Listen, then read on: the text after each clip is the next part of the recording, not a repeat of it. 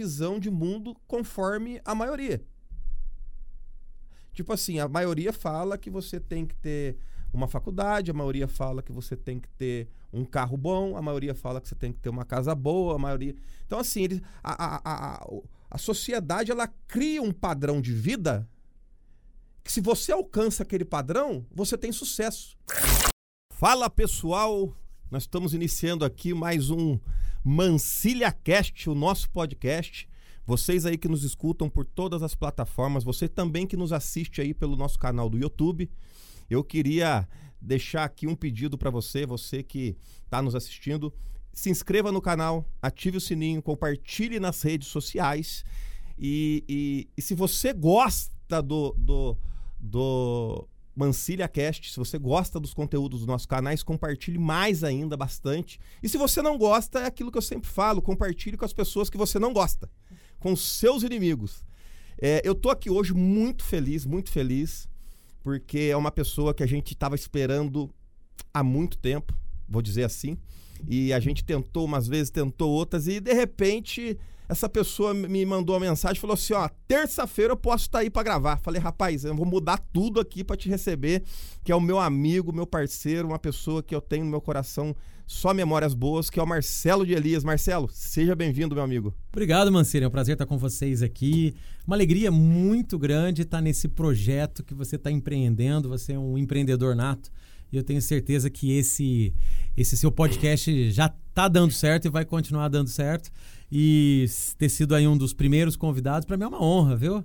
porque eu ouvi você dizer agora há pouco aqui, antes da gente começar a gravar, que você está chamando só gente boa. Então aumentou aqui o meu passe. Lógico, com certeza. Obrigado, com certeza. viu? É, muito, muito, fico muito. Me sinto acarinhado de estar aqui com vocês. Obrigado, viu? Legado. Obrigado, Marcelo.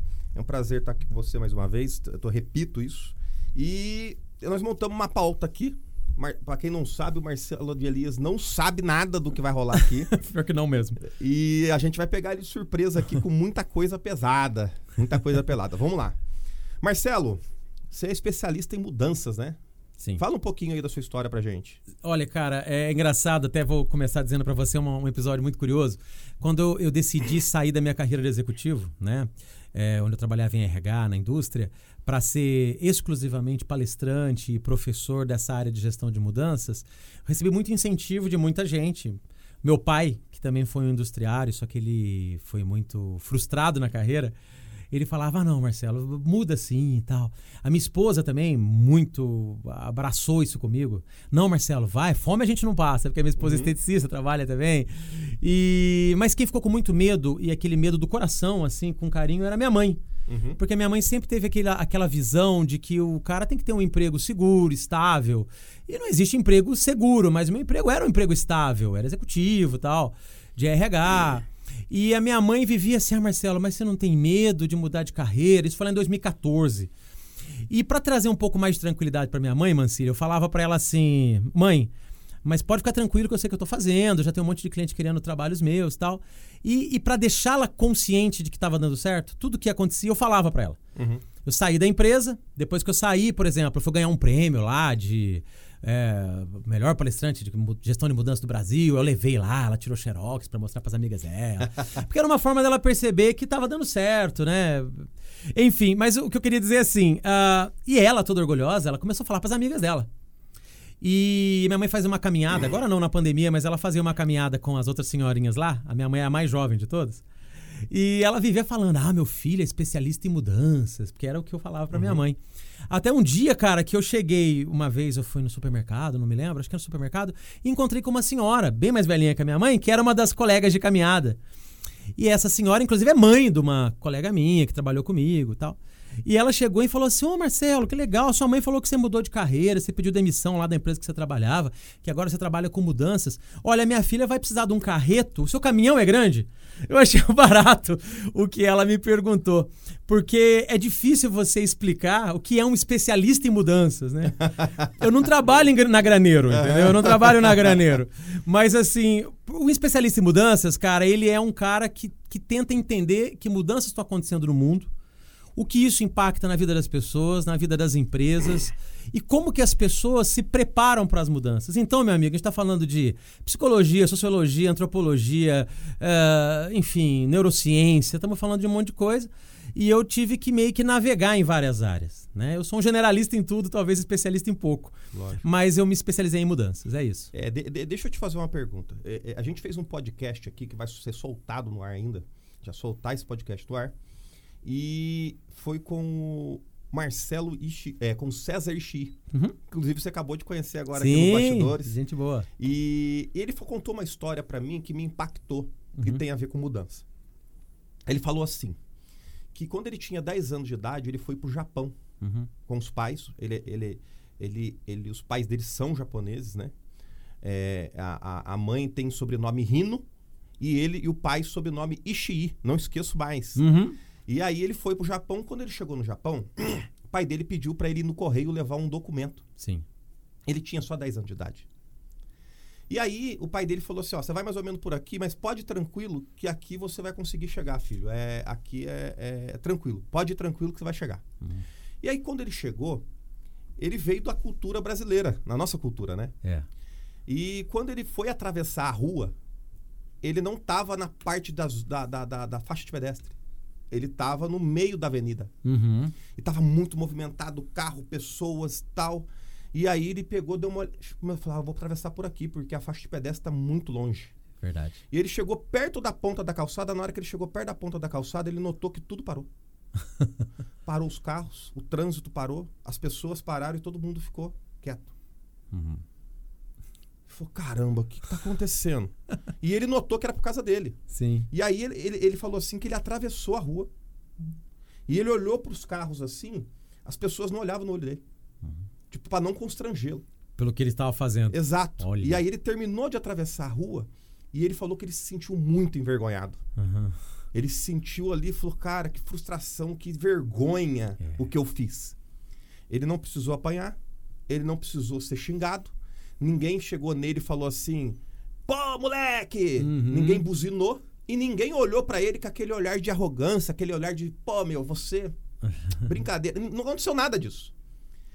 E aí eu perguntei pra ele, Mar... ô, Maio César, você voltou a passar pela faixa de pedestre? É, você vo... Na verdade, você voltou a atravessar fora da faixa de pedestre? Uhum. Ele virou pra mim e falou, cara, nunca mais. Olha que legal. Nem no Brasil. Que legal, né? Aí gerou uma, uma, um, um pensamento que a cultura também gera mudança. Sim. A cultura, a influência, o seu exemplo gera mudanças. Eu tô, tô dando um exemplo aqui, por exemplo, lá na, na minha casa, eu falo isso. é, a minha esposa, eu sou construtor, a minha esposa fala casa de ferreiro espeto de pau. Nessa casa precisando fazer um monte de reforma e eu não fazia. Aí o vizinho do lado esquerdo reformou a casa. Hum. Uma fachada tal. Vizinho do lado direito, mesma coisa. Aí o outro vizinho do outro lado direito também arrumou. E eu notei que tinha uma tapera velha no meio de um monte de casa reformada. Aquilo me incomodou. Pois é. Nenhum vizinho chegou em mim e falou pra mim, muda a sua fachada da sua casa. Eu me senti incomodado perante a mudança das pessoas ao meu redor. E a pergunta que eu tenho pra fazer pra você com, com esses dois contextos Uhum. é o seguinte: cultura gera mudança e mudança gera mudança? É, Cara, interessante você estar dizendo isso. A gente acredita tanto nisso, Mancília, que é, quando a gente fala de mudanças culturais nas empresas, é justamente visando isso. Porque o que acontece? A, a, a empresa ela é um conjunto social, né? E existe uma, uma pressão social que a gente chala- poderia até chamar de pressão social dos grupos. Isso é um termo muito utilizado na sociologia. Que os grupos eles pressionam direta ou indiretamente para que você tenha um comportamento coletivo, que a gente chama mais popularmente de comportamento de manada. O comportamento de manada ele é fruto do coletivo. E mais que a gente tenha é, a liberdade de escolha para fazer algo diferente ou de qualquer outra forma, a gente se molda ao ambiente.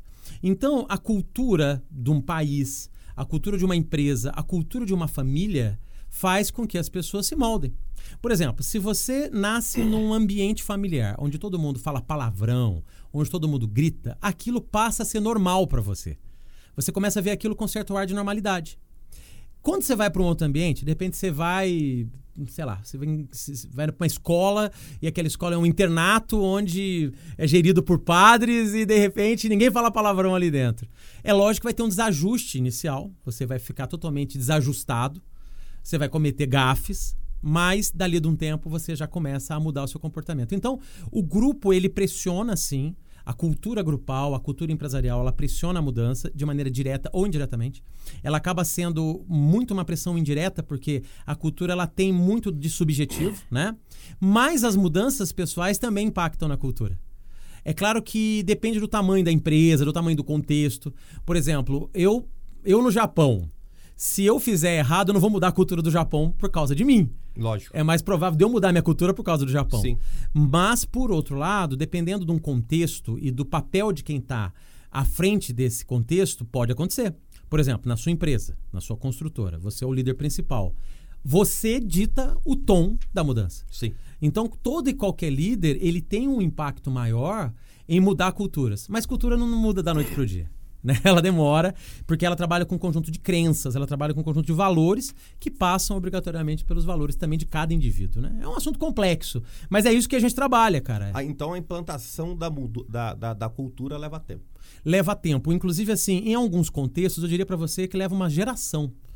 Né? Você precisa ter aquela geração é, é, aplicando, exercitando. aplicando, exercitando, porque a, a anterior já não vai mais mudar. Entendeu? E você vai ver fruto, às vezes, na próxima geração. E isso, isso é muito comum, por exemplo, em, em- culturas nacionais. Né? É, as culturas de um país não mudam tão rápido. Agora, em outros contextos, pode ser mais rápido, né? Por exemplo, como eu te falei, o cara sai de um ambiente e vai para outro radicalmente diferente. Pode ser que mais rapidamente ele se molde. Então depende do quanto aquilo faz sentido para ele e quanto, e quanto ele é necessário dele se moldar, né?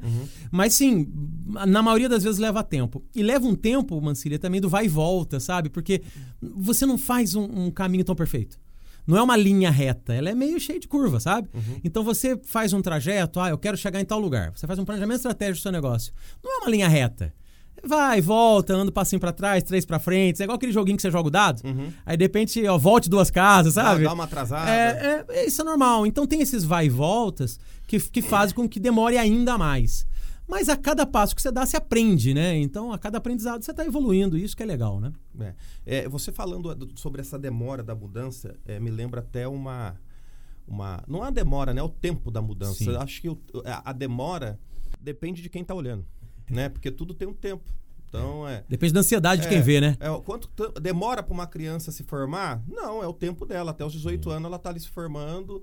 Aí ela entra na faculdade vai se formar com 22. Pô, demorou 22 anos para ela se formar. Não demorou. É o tempo dela, é o tempo do ser humano. É isso que as pessoas às vezes não entendem. É verdade. E aí eu falo, eu falo uma coisa aqui na, na, na empresa e, e aonde eu vou, é o seguinte, que é o maior mal que existe, o maior mal que existe é o prazer imediato. Uhum, Sempre falo isso. uhum. Por que, que é o prazer imediato? Porque o prazer imediato impede você de viver o prazer a longo prazo. Uhum. É verdade. Então, eu vou dar um exemplo. É uma pessoa que quer fazer exercício físico. Eu falo porque eu sou gordinho. Nós. Nós. e, e aí, às vezes, é, eu olho que eu preciso mudar meu hábito alimentar. Para que lá na frente eu tenha o prazer de uma saúde melhor, dormir melhor, respirar melhor, não ficar tão fadigado na hora de correr e brincar com a minha filha. Sim. E assim por diante, eu vou ter N fatores que vão a- me gerar prazer. E, e uma- um corpo saudável gera prazer Exato. A longo prazo. Uhum. Só que muitas das vezes eu troco o prazer a longo prazo pelo prazer imediato da pizza, da parmegiana que nós acabamos de comer. Muito boa. então, é, o prazer imediato é normalmente a escolha que o ser humano faz para poder é, não, não, não passar pelo processo da dor. Só que aí tem um porém.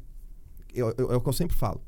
Se você for passar, se você for escolher ter uma dieta, fazer exercício físico, fa- estudar, ler, ele vai gerar um ônus Uhum. de dor e sofrimento. Você vai ficar cansado, vai ficar fadigado, vai ficar com dor de cabeça, você vai ter sono, porque você está começando a ler, você está começando a estudar, vai, ter cefaleia. A, a pessoa que vai começar a ter aquela, aquela cultura, aquela, aquele processo de mudança, É ela vai passar por um processo de dor. Uhum. E aí a questão é o seguinte: depois ela vai colher frutos. Mas a pessoa que quer o prazer imediato, ela não entende que ela também está passando por um processo de dor, É. talvez igual. E talvez dor- e que do- pese mais lá em frente, né? Então, dor por dor, É. que a gente viva a dor do processo longo para que a gente viva um prazer melhor lá na frente, que é benéfico, não, não um malefício. Como que você vê isso, Marcelo? Legal. Esse processo, é, como que a pessoa faz para enfrentar esse processo de dor Uhum. na mudança? Porque mudar gera dor, É, ou não? Com certeza. Inclusive, você falou tanta coisa interessante que dá vontade de pegar cada trecho e analisar junto. Então né? vamos lá. Mas é, é- é- é- mas é complexo também, senão a gente vai ficar 10 horas aqui, meu velho. Mas assim, você falou tantas coisas brilhantes, uma delas é isso, que mudança, ela não é um evento, ela é um processo. Inclusive tem um palestrante amigo meu, Eduardo Zugaib, ele escreveu isso no livro dele, Revolução do Pouquinho, ele começa o livro dizendo isso. A mudança não é um evento, ela é um processo. Então o que acontece? As pessoas veem muitas vezes a mudança como um evento. E o que, que eu chamo evento? Ah, quero emagrecer. Aí na segunda-feira ele decide fazer dieta. Segunda-feira é o dia oficial da mudança. E na terça é o dia oficial de desistir da mudança, né? Por quê? Porque é a questão do longo prazo, conforme você está falando. Então, a mudança, ela requer muito mais constância do que saltos largos, passos largos.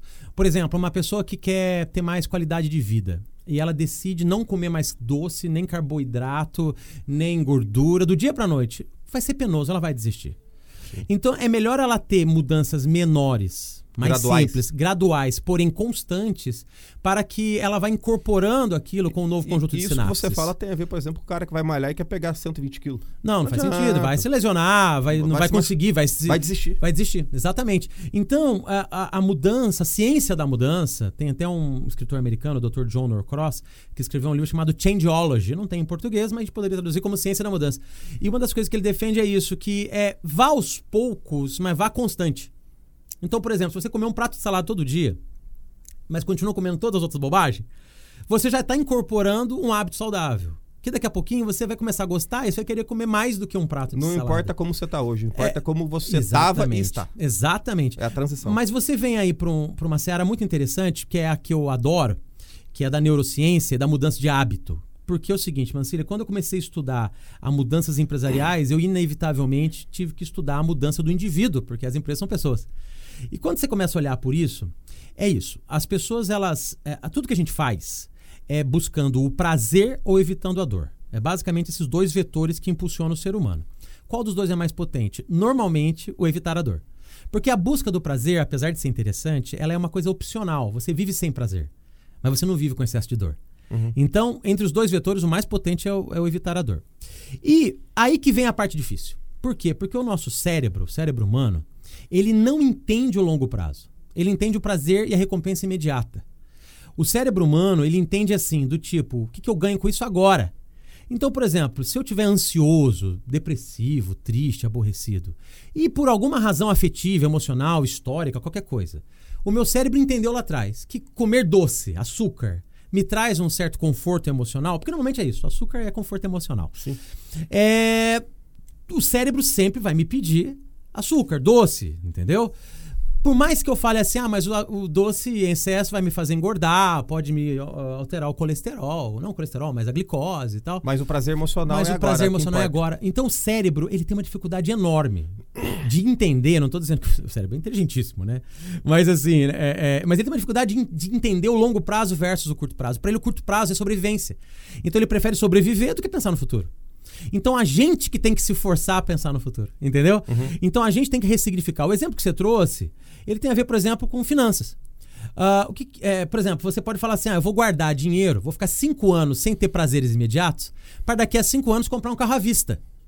Mas o ser humano não pensa assim. Não pensa, Alguns ele, pensam. Ele quer o carro agora. Ele quer o carro agora, então ele prefere fazer o quê? Pagar juros, financiar, porque é a forma dele ter o carro agora.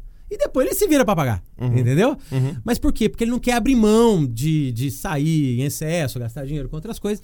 Então o que acontece? É, isso é, um- é a eterna luta do ser humano. Alguns saem, se, se saem melhor nisso. Certo? Alguns, por exemplo, tem gente que tem mais facilidade com finanças, com emagrecer, com dieta, né?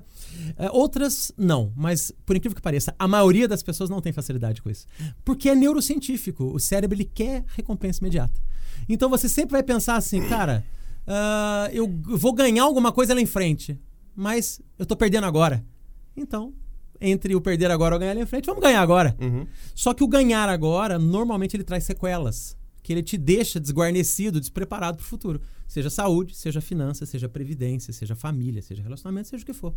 É. Entendeu? Eu, eu, costu- eu costumo falar que em- em vários tipos de mudança que a gente gera, quem não tem paciência gera mudança para o outro colher o que você plantou. Exato. É, Gosto é, disso, verdade. E, e- e isso, isso é, é- é- vem até uma, uma- um pensamento aqui na minha cabeça. É, é um pensamento, não é um dado científico. É uma, uma, uma conclusão pessoal que eu tenho de, de- de mundo. É engano meu, Marcelo? Ou a maior dificuldade de mudança do ser humano é a parte emocional? Poxa, cara, você trouxe uma percepção que eu poderia te responder com dados científicos, que é justamente isso. Por quê? Ah, na verdade, assim, vamos pegar, vamos, vamos pegar a sua pergunta e trazer de outra forma para chegar onde você quer. Se você quer uma mudança, sabe qual é o melhor, maior vetor de mudança? É o vetor emocional. Não é o racional, não é o lógico, certo? Porque o lógico, ele perde potência. Agora, o emocional, ele é mais forte, por incrível que pareça. Por exemplo, vamos falar de liderança.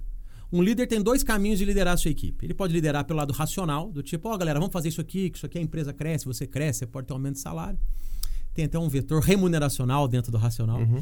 Mas o emocional, quando você traz um propósito, um sentido, galera, a gente está fazendo bem para o mundo e tal, as pessoas se engajam mais. Talvez para uma empresa ainda é um tanto complexo, porque as pessoas olham mais o imediato, o salário. Mas quais são as empresas que estão ganhando dinheiro? São aquelas que conseguiram trazer um propósito, as pessoas se engajam naquela obra, né? E isso é emocional. E quando a gente fala disso, então, se eu quero mudar alguma coisa em mim, a primeira coisa que eu tenho que pensar é se eu amarrar aquilo no emocional é mais forte. Quer um exemplo? Tem um amigo meu, cara, que ele te- tava super obeso. E ele, a família dele, pegando no pé, os filhos, ele é casado, tem dois filhos adolescentes, agora adolescentes, mas na época criança. E, e eles falavam, pai, você tá muito gordo, não sei o que, não sei o que, tem que emagrecer. E ele, ah é, tal, começava a dieta na segunda, desistia na terça. Até que ele teve uma microparada cardíaca, foi internado. E quando ele foi internado, é, ele sabia que ele estava obeso, ele sabia que isso podia acontecer. As pessoas leem, veem televisão, a gente sabe. E ele mais do que outro, é grupo de risco. Só que aconteceu, ah, quando ele estava no hospital e conseguiram trazer ele à vida, graças a Deus, ele falou que foi muito marcante o momento que os dois filhos, ainda criança, agora adolescentes, entraram no, no quarto onde ele estava internado, recuperado já, ainda em condição ruim, mas recuperado, e a esposa. E ele falou que a coisa mais marcante de foi ver os filhos, os filhos deles entrando chorando e felizes de vê-lo vivo. E a esposa também. Então, na hora que ele viu aquilo, aquilo trouxe um ressignificado para o processo de emagrecimento. Propósito. Um propósito. E qual era o propósito dele? Não é emagrecer porque o colesterol estava ruim. Era emagrecer porque ele queria ter vida para desfrutar com os filhos. Ele queria ver os filhos crescerem. Ele queria ter mais oportunidade de conviver com a esposa dele, de ter um relacionamento melhor, namorar, ter uma vida mais legal. Então, o que acontece? Pode ver que o vetor emocional foi o vetor. E ele emagreceu depois. Tudo bem que ele fez bariátrica, ajudou, mas até para fazer bariátrica ele era, ele era resistente. Né? E ele aceitou hoje, ele tem uma vida super saudável, tal, controla todos os seus indicadores, bacana de saúde. Só que o seguinte, e ele fala isso, mas ele não é o único. O fator emocional é mais forte. Então, por que eu tô falando isso para você? Porque aí eu respondo com mais facilidade o que você tá, você tá dizendo. É, o mais difícil de mudar é a emoção. Porque é o seguinte, por exemplo, se eu tô devendo dinheiro no bolso, se eu devendo dinheiro, precisando de dinheiro no bolso, tô devendo dinheiro aí na empresa, é fácil você fazer uma conta e falar, cara, eu preciso organizar minhas finanças. Entendeu? É fácil, é só fazer conta. É racional. Agora, você controlar o seu impulso de comprar, você controlar a, a- o valor afetivo que você dá ao dinheiro, porque o dinheiro ele tem um valor afetivo. Um valor efetivo ele tem. Por exemplo, para muita gente, o dinheiro é significado de sair de uma vida de privação quando era criança. Para outras pessoas, é sinal de status para mostrar que ele é um vencedor. Que você tem o que você não tem. Então, meu velho, é, é isso aí. Tem até o professor Gretz, palestrante que você conhece também, ele tem uma frase até interessante que ele sempre fala, que ele fala assim, normalmente a gente gasta o dinheiro que a gente não tem comprando o que a gente não precisa para mostrar para as pessoas que a gente não gosta. Exato. Então... É esfregar na cara das pessoas que a gente é. é, é, É tá bem entalado, Tá entalado. É isso aí. e aí você começa a fazer coisas que você não pode fazer para poder. Isso aí. Então é, é o emocional, Mas, é ainda, racional. mas ainda andando dentro desse emocional. Vamos, vamos puxar para um outro lado do emocional. Uhum. É, é, outra percepção.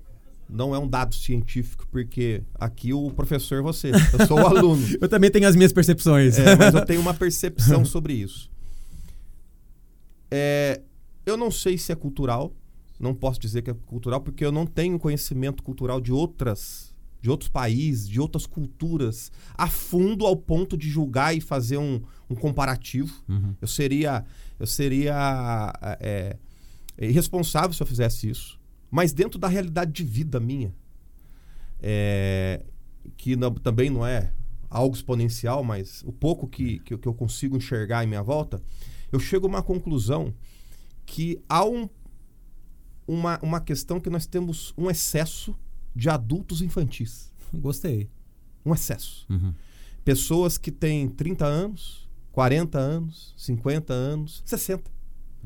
E são igual uma criança de 10, 9 anos em várias áreas da vida no sentido emocional. Eu vou dar um exemplo. Eu tenho um amigo que ele é, é ele é gerente, diretor de banco, gerente de banco.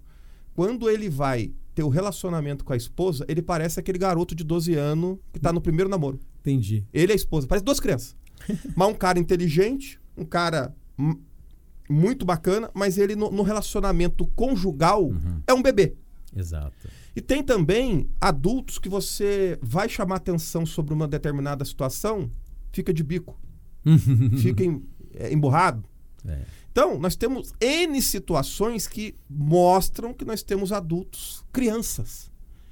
Isso é, isso é real? Como que você vê isso? Essa a questão da maturidade do, do ser humano enquanto adulto que não amadureceu lá atrás. Ele cresceu o corpo, tem pelo no corpo, tem barba, a mulher também, Uhum. é pai, é mãe, tem responsabilidade do emprego, mas é um infantil. Como é- que você vê isso? Bom, sem fazer nenhum julgamento. Mas se isso for ruim, vai piorar. Vamos dar pausa. Aí, você, aí você responde Tá essa pergunta. Tá.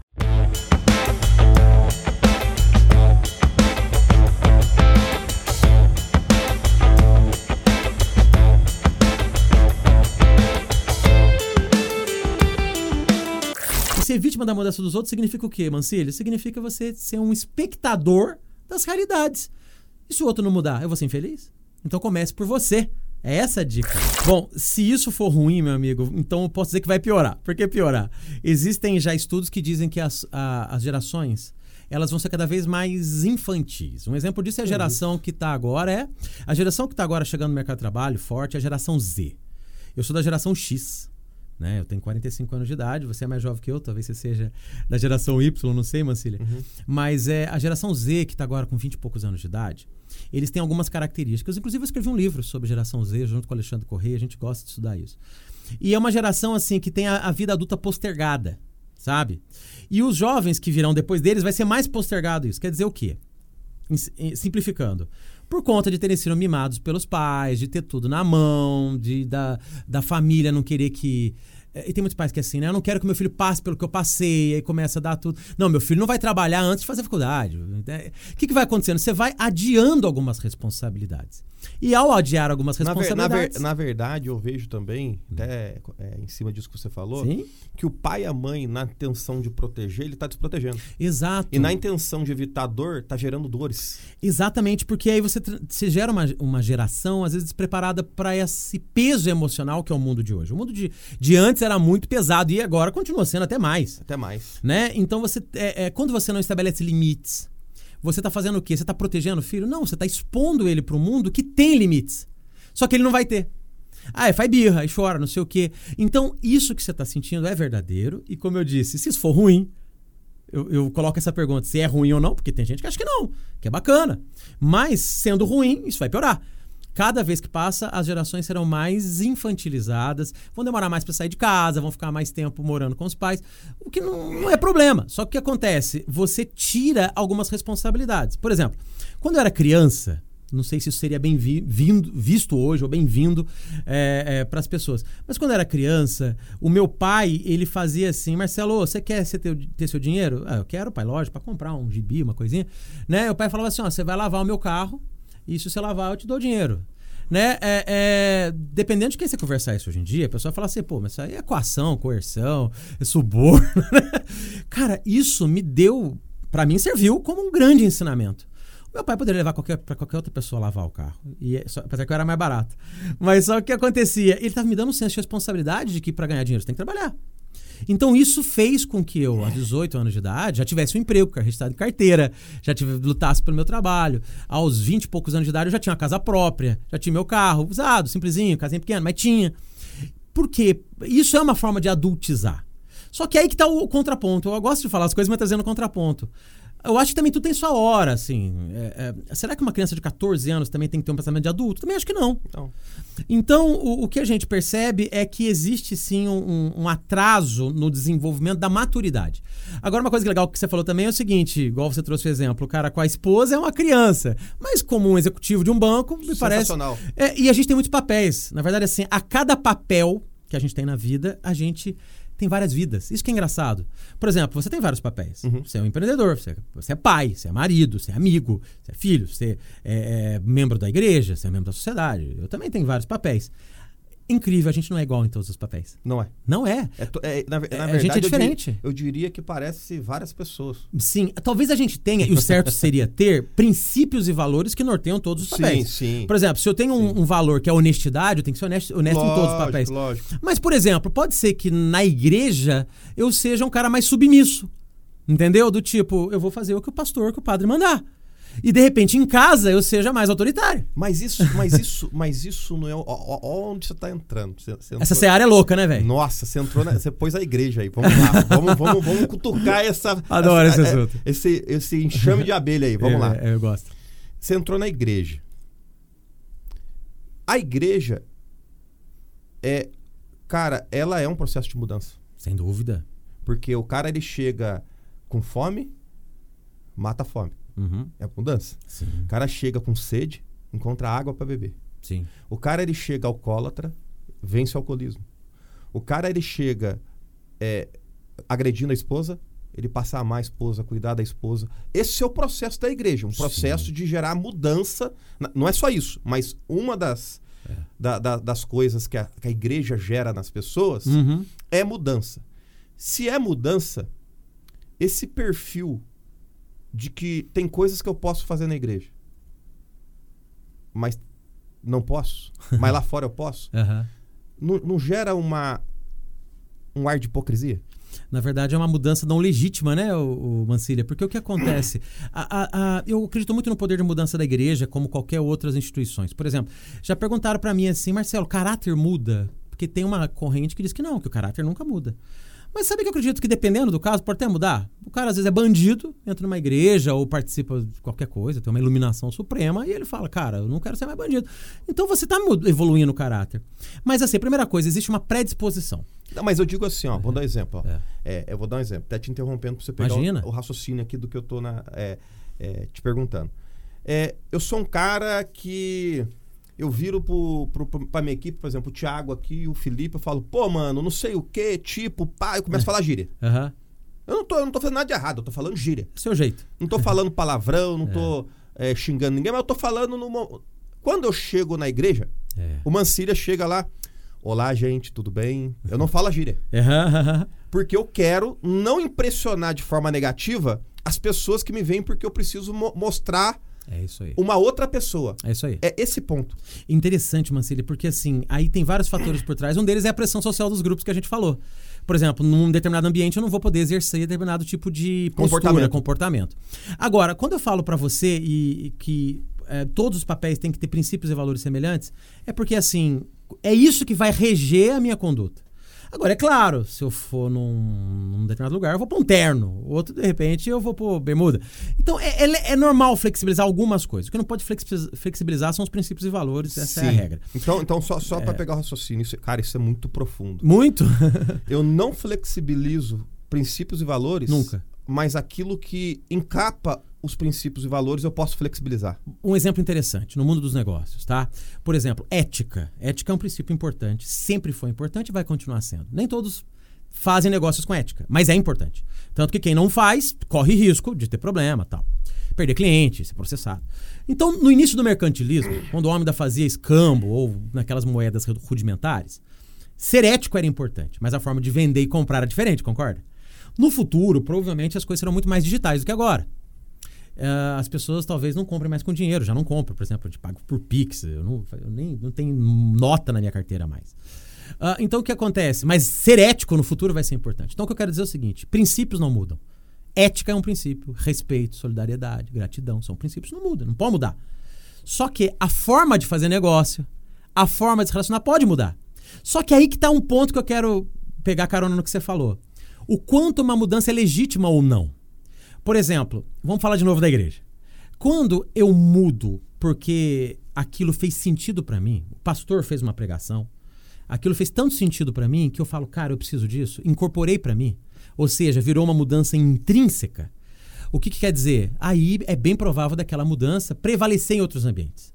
Aí, por exemplo, lá na igreja eu vou professar uma determinada conduta e fora dali eu vou ter uma conduta, se não igual, mas pelo menos coerente. Agora, se a mudança ela é extrínseca, ou seja, ela é mais de, de, de fora para dentro por causa do ambiente onde estou inserido, do tipo, aqui na igreja vai pegar mal se eu fizer tal coisa, porém, fora daqui eu sou autorizado a fazer, então a mudança não é legítima. Hum. Entendeu? Então eu diria para você que a mudança legítima, ela só acontece quando ela chega na dimensão dos seus princípios e valores e, consequentemente, das suas crenças pessoais. Entendeu? Entendi, entendi. Não é sim, porque assim, não tem uma mudança de comportamento sem antes ter uma mudança de pensamento. Serve para quem é líder. Você que é líder, você que vai liderar uma equipe. Você pode chegar alguém da equipe e falar, ó, oh, fulano, faz diferente. Você está querendo que ele mude o comportamento. Mas se ele não entendeu o porquê que o diferente faz vantagem, é mais vantajoso, se ele não tiver uma mudança de pensamento, a mudança de comportamento é falha. Ele só vai fazer porque você mandou. Porque você é o chefe, que está pagando o salário dele. Agora, a mesma coisa na igreja, uma coisa na família. A esposa do cara é, é, é uma esposa bem autoritária. Ó, se eu souber que você estiver me traindo, eu vou. Eu te mato. Opa, então não é que eu vou parar de trair. Eu só tenho que arrumar um jeito da minha esposa não descobrir. Uhum. Ou seja, a mudança não é legítima. Ela não está baseada em princípios e valores. Ela é, é uma coisa da boca para fora, de verdade. Aí vem a tal da hipocrisia que você falou. Só que assim, eu vejo isso com muita moderação. Por isso que eu estou fazendo os dois lados. A mudança de verdade precisa de princípios de valores, ela precisa de mudança de pensamento para depois ter mudança de comportamento. Mas por outro lado, é natural a gente um, se moldar um ambiente. Um amigo meu falou para mim o seguinte: é, inclusive esse, esse amigo que que tem um problema com, com no casamento de infantilidade. Eu creio ah, que sim. já deve ter melhorado muito hoje, porque é, as últimas. Eu não vejo há um bom tempo, faz uns três anos, eu acho que ele já deve estar num outro. Um outro padrão. Um outro padrão de maturidade nesse sentido. E não que eu seja o cara, mas eu também tenho as minhas, as minhas mazelas para melhorar, né? eu é, também. É. E aí, mas assim, ó. E, e, e, e esse amigo, é, ele falou uma coisa para mim que me impactou. Ele falou para mim assim, Mancilha, é, a gente tem que tomar cuidado com dois tipos de pessoas. Eu falei para ele, que tipo? Com libertinoso demais. Sabe aquele cara que é, ele fuma, fala palavrão, ele fala besteira para as pessoas. Sabe aquele cara não tem limite, né? Não tem limite. É. Tome cuidado com esse tipo de pessoa e não Sim. tenha amizade com esse tipo de pessoa. Uhum. Só que no paralelo do oposto, tem o cara que ele é correto demais. eu, eu, eu, costumo falar, até falar pro Filipão, o Filipão tá aqui gravando, né, Felipe? Eu falo pro Felipe que esse cara é o quê, Felipe? Pode falar aí. Puritano. Puritano. Puritano. Eu chamo esse cara de puritano. É aquele cara certinho, corretinho, que é, é, é, ele, ele julga todo mundo pela medida dele, que aquilo é o certo, que aquilo é o correto. Aí esse amigo meu falou para mim, cara, tome cuidado com o profano, mas tome muito mais cuidado com o certinho. Ninguém é perfeito, Porque né? todo certinho, é. ele tem um rabo desse tamanho para os outros pisar. Cara, legal. É, esse processo é, é, é de mudança, tá? É mais fácil pro profano ou pro puritano? Cara, sabia que eu acredito, eu tô falando do meu pensamento, não teria uma ciência. Eu tento trazer a resposta pro lado da ciência, mas isso aí é difícil cientificar, né? mas eu digo para você que, pela minha experiência, é mais fácil o profano mudar. Porque esse cara pode ter um arrependimento de tudo que tá acontecendo e falar, cara, minha vida tá tão e ruim. E ele tá ciente que é assim. É, e, e, e queira ou não, essas coisas, elas podem trazer algum prazer absoluto, imediato. Por exemplo, se eu for grosso com alguém, ah, eu, eu vou, me alivio. É, eu me alivio. Mas é claro que aquilo tem outros impactos que, que lá... Tem um, um contexto, é, né? Um contexto, um médio prazo lá em frente, que eu falo, cara, eu não tô sendo legal com os outros. Então pode ser que essa pessoa vá... Ela vai ter dificuldade, claro. Mas ela perceba que mudar por bem ou por mal, pelo amor, pela dor, é o caminho. Eu digo por bem ou por mal porque ele pode falar assim, cara, eu eu não sou um cara legal, eu quero ser um cara legal. Aí é por bem. Ele pode falar assim, cara, eu tô perdendo amigo, eu tô perdendo confiança. Aí é pela dor. Mas vai mudar. Agora, o, aquele cara puritano, que é a palavra que vocês estão usando, eu adorei essa sabedoria de vocês, vou usar mais vezes. É o seguinte, meu irmão, ele já se acha perfeito. E, E o ele primeiro- não se, não se enxerga, né? É, o primeiro passo para a mudança, cara, é você reconhecer a necessidade da mudança. Então, quando você se acha já pronto, preparado, Melhor que o outro. melhor que o outro, mais não, honesto, é mais, mais honesto, justo. pronto, você vai mudar o quê? Né? Vai- vai- vai- por que, que você vai mudar? Então, cara, eu tenho até uma frase que você conhece, que é assim, né? E os nossos ouvintes também conhecem, que é assim, né? Os incomodados que se mudem. Né? Essa frase é um jargão popular É. muito conhecido. Mas eu gosto de falar de outro jeito. Eu gosto de falar assim, que são os incomodados que mudam. Que mudam tudo. Uhum. Se eu tô incomodado comigo, eu tenho mais força para mudar. Se eu tô incomodado com um contexto, eu tento mudar o contexto. Se eu vou incomodado com a sociedade. Ah, coloca aí. Se eu tô incomodado com a sociedade, eu tento mudar a sociedade, entendeu? Se eu tô incomodado com a política, eu tento ser, fazer alguma coisa. Então, o, Douglas, eu digo para você que o incômodo é o, o caminho. Tanto que eu tenho um, um portal de conteúdo que, pela graça de Deus, hoje ele é o maior portal de conteúdo sobre gestão de mudanças do Brasil e como o Brasil é grande, é um dos maiores do mundo, que chama Universidade da Mudança, que é um portal de conteúdos e tal. E lá na Universidade da Mudança, a gente tem um slogan, que não foi eu que criei, quem criou foi a minha assessoria de marketing, mas eu adoro, que fala assim: Universidade da Mudança, conteúdo para incomodados. Por que a gente fala isso, Douglas? Porque se o cara tiver acomodado, ele vai querer conteúdo sobre mudança? Lógico. Nunca. E, e eu, eu, eu falo isso pra você porque eu já fui puritano um dia. Sim. Você você tá revelando, eu não sei. Eu já fui, eu já fui. Mas eu acredito que sim. Fui, fui, Felipe. Eu já fui o puritano um dia. O perfeitão. Eu era o cara. Eu, eu, eu, eu, era, eu era o, juiz, o promotor e o advogado. Eu era, o- eu era o cara que era o justo. E aí, cara, eu vivi uma farsa. Olha que interessante. Eu vivi uma farsa. Mas você sabe como é que eu passei a ser um cara mais equilibrado? Como? Quando, quando eu passei a ser profano. Porque você achou o meio ali. do- Botei pra fora. cansei de querer agradar os outros, cansei de querer ser o que eu não era pra agradar pessoas Aham. que não gostavam de mim ou que eu não, não me familiarizava. Sim. E aí eu entendi que a roda passa justamente por esse ponto. Você mostra quem você é e você descobre que você tem um monte de podre, É um monte de aí. defeito. E aí que você vai curar, porque é, pro médico descobrir o que você tem aí dentro, ele precisa abrir. É isso aí. E aí. E a- Mas uma pessoa equilibrada é isso. O que que é o equilíbrio? É quando você não tá nos extremos. É, existe uma coisa na. que serve pra tudo que a gente quiser explicar daqui pra frente, pode falar isso. Existe uma coisa chamada movimento pendular. O que é movimento pendular? É, imagina um pêndulo. Se você puxa de um lado, quando você solta, ele vai com a, com a força e pressão igual a que puxou pro lado contrário. Aí ele vai balançando, balançando até parar no meio. Às vezes demora para no meio, depende do peso, mas ele para no meio. Então é assim: o- um- é- é- existe um movimento pendular onde um lado é a segurança, o outro é a liberdade. Uma pessoa, por exemplo, vamos falar da pandemia. As pessoas estão em casa com medo de ficar doente, elas vão pro lado da segurança. Na hora que elas começarem a se sentir seguras, o que, que você acha que vai acontecer? Liberdade. O cara vai querer festa, balada. Tem gente que já tá indo, né? Vai querer viajar, vai querer fazer tudo que não pôde. Vai chegar uma hora que isso vai balança, balança, balança e para no meio. Uhum. Certo? É, já era um equilíbrio. É a mesma coisa, ideologia política, esquerda, direita, é a mesma coisa. Cara, assim. isso é- é- esse balanço- É, um movimento pendular. Então, quando você se acha puritano, você tá do lado da perfeição. Quando você começa a se mostrar imperfeito, você acha o equilíbrio. E a gente, a gente é equilibrada, não precisa de gente perfeita. Entendeu? Até porque eu acho que a pessoa perfeita ela é desequilibrada. Não, e eu, eu, eu achei. E eu- exatamente, ela é desequilibrada. Desequilibrada. E eu achei. é, é, eu falo por mim, tô falando de mim agora. Eu, eu sofri esse balanço.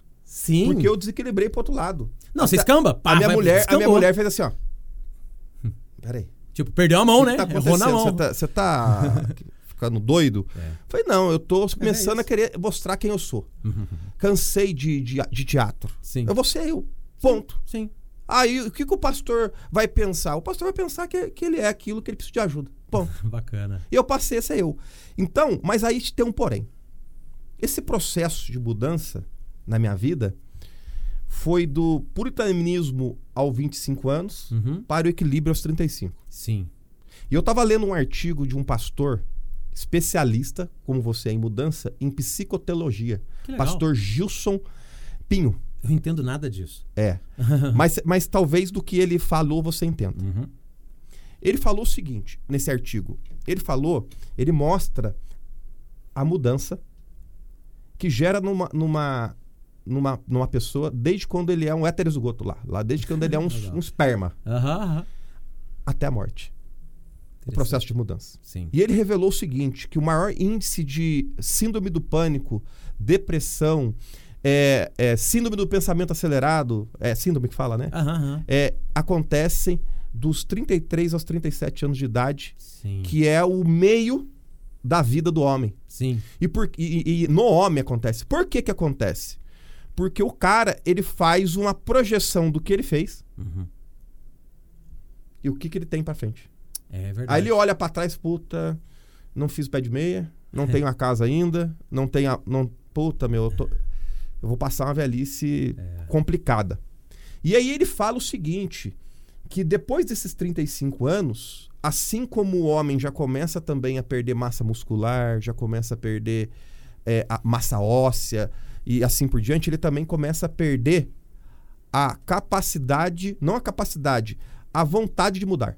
Uhum.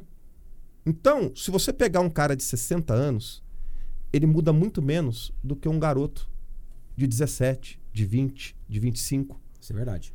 É como que você vê é isso? Por exemplo, a mudança, ela é mais fácil conforme a idade mesmo ou não? Sim. Quanto mais cedo melhor? Sim, é verdade. É, e isso tem várias explicações, que a gente poderia olhar pelo lado mental ou pelo lado cerebral. Na verdade, assim, só fazendo uma explicação.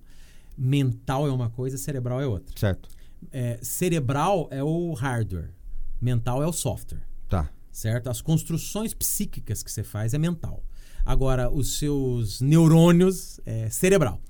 Se você olhar pelo lado mental, existem inúmeras razões que vêm desde a sua criação, formação, que podem fazer com que a gente mude mais facilmente quando Contexto seja de jovem. vida. O contexto de vida.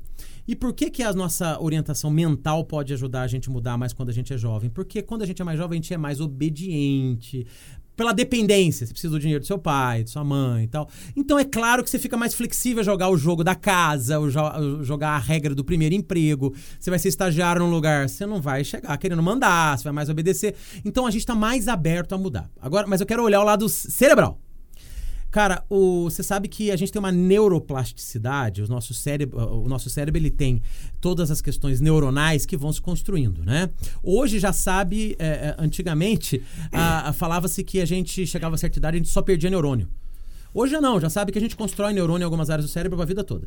Mas o que acontece? Quando você é mais jovem, a sua intensidade neuronal é maior, você está mais flexível a construir novas sinapses. Depois de certa idade, e eu gostei desse, desse meio que você trouxe aí, 35, 37 anos de idade, porque é realmente mais ou menos esse período, depende de pessoa a pessoa. Sim, é- Mas para é média, média, é para uma média média. isso, você está perfeito na sua colocação. Por quê? Porque até ali a gente está mais disposto a construir, novas sinapses. Depois dali a gente começa a ter o quê? Entre aspas, certezas. Do tipo, eu começo a olhar no retrovisor e falar, ah, isso funcionou, isso não funcionou, isso dá certo, isso não dá certo. Aí você começa a ter mais certezas do que É, como você vai posso- conduzir é- dali pra é- frente. é- na entendeu? verdade, talvez seja até assim, né? Eu tenho que errar menos agora. Tem que errar então, menos. se tá dando certo, mesmo repete. que eu não tenha, não esteja ganhando muito com isso, É, mas fica eu, aí. eu vou deixa quieto, Isso porque aí. se eu errar nisso É daqui aí. agora, eu tô lascado. Exatamente. Agora não tem mais espaço. E às vezes tem um contexto familiar, agora tem filho. Né? Por exemplo, eu não tenho filhos. A gente falava agora antes da pouco da gravação que eu sou casado, há 20, vai fazer 21 anos, e eu e minha esposa não, decidimos não ter filhos. E não temos mesmo. Mas assim, ah, agora, você tem filhos? Tem. Então, muito das suas decisões não são só olhando para você. Né? Então é claro que muito das nossas decisões elas olham um contexto. Você fala, cara, eu não posso mais arriscar tanto, eu não posso pôr mais a perder. Eu, cara, ah, em 2014, quando eu deixei por opção a carreira de executivo, onde eu tinha um bom salário, você conheceu a minha vida também antes, a gente já se conhece há alguns anos, apesar do- de não ter tanto contato próximo, sempre tivemos conhecimento de um do outro. E você sabe que eu tinha uma carreira executiva interessante, que eu poderia Sim. me aposentar nela e bem. Sim. Eu larguei tudo pra trás. Mas por que eu larguei tudo pra trás? É, para ser palestrante. Hoje eu sou palestrante, professor, mas não tenho emprego. Eu presto serviço para FGV, para professor do Cabral. Eu, se eu vender palestra, eu trabalho. Se eu não vender, eu não trabalho. Então, cara, eu posso. Um mês eu posso ser o dono da padaria e no outro mês não ter pão para comer. Ma- ma- ma- Marcelo, Marcelo, mas aí eu, aí eu entro até com uma colocação em cima disso que você tá falando. Uhum. Você largou, você é muito inteligente, Obrigado. porque você largou a, a como que se fala quando você tem um emprego? É a, estabilidade, a segurança. Você, você largou a estabilidade que estava na mão de alguém Uhum. para estabilidade na sua mão. Exato. Mas tá vendo o movimento pendular? Porque eu falei pra você que esse assunto vai, perme- vai permear agora.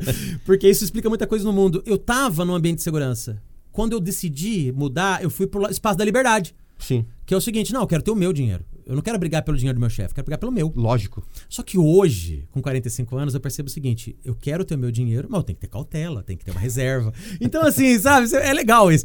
Cara, mas assim, é, mas o que, que me ajudou a mudar? É, eu, lógico, a minha esposa trabalha, ela tem uma carreira bacana, é, eu não tenho filhos, eu não, minha casa estava quitada, entendeu? Eu tinha um bom carro.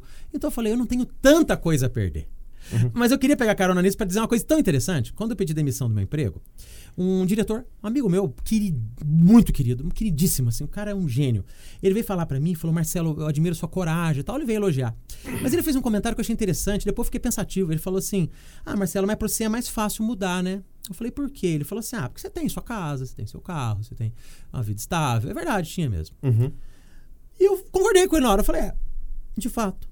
Mas depois, sabe o que eu fiquei pensando? Depois que ele foi embora? Depois até procurei ele outro dia pra con- continuar a conversa. Eu sou assim, eu não, eu não gosto de terminar as conversas, tanto que eu já tô me convidando pra voltar outro dia aqui. vou- Com certeza, com certeza voltará. Com todo prazer. Mas o que eu posso dizer pra você, ô Mancilha, é o seguinte: eu, eu pensei melhor, falei, será que quem tem uma situação confortável é mais fácil mudar? Ou é o cara que tá ferrado na vida? Entendeu?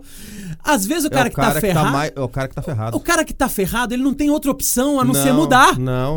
Entendeu? É o cara que tá ferrado. É mais fácil mudar porque você tem o que perder. É, exatamente. Você, você tá perdido. Aí você fala assim, É. cara, agora eu tô no fundo do posto, eu saio dele, não tem outro jeito. Agora, quando você tá confortável. Então, cara, eu acho que a mudança é difícil pra todo mundo. Sim. Mas o cara que tem menos coisa a perder, é claro que é mais fácil.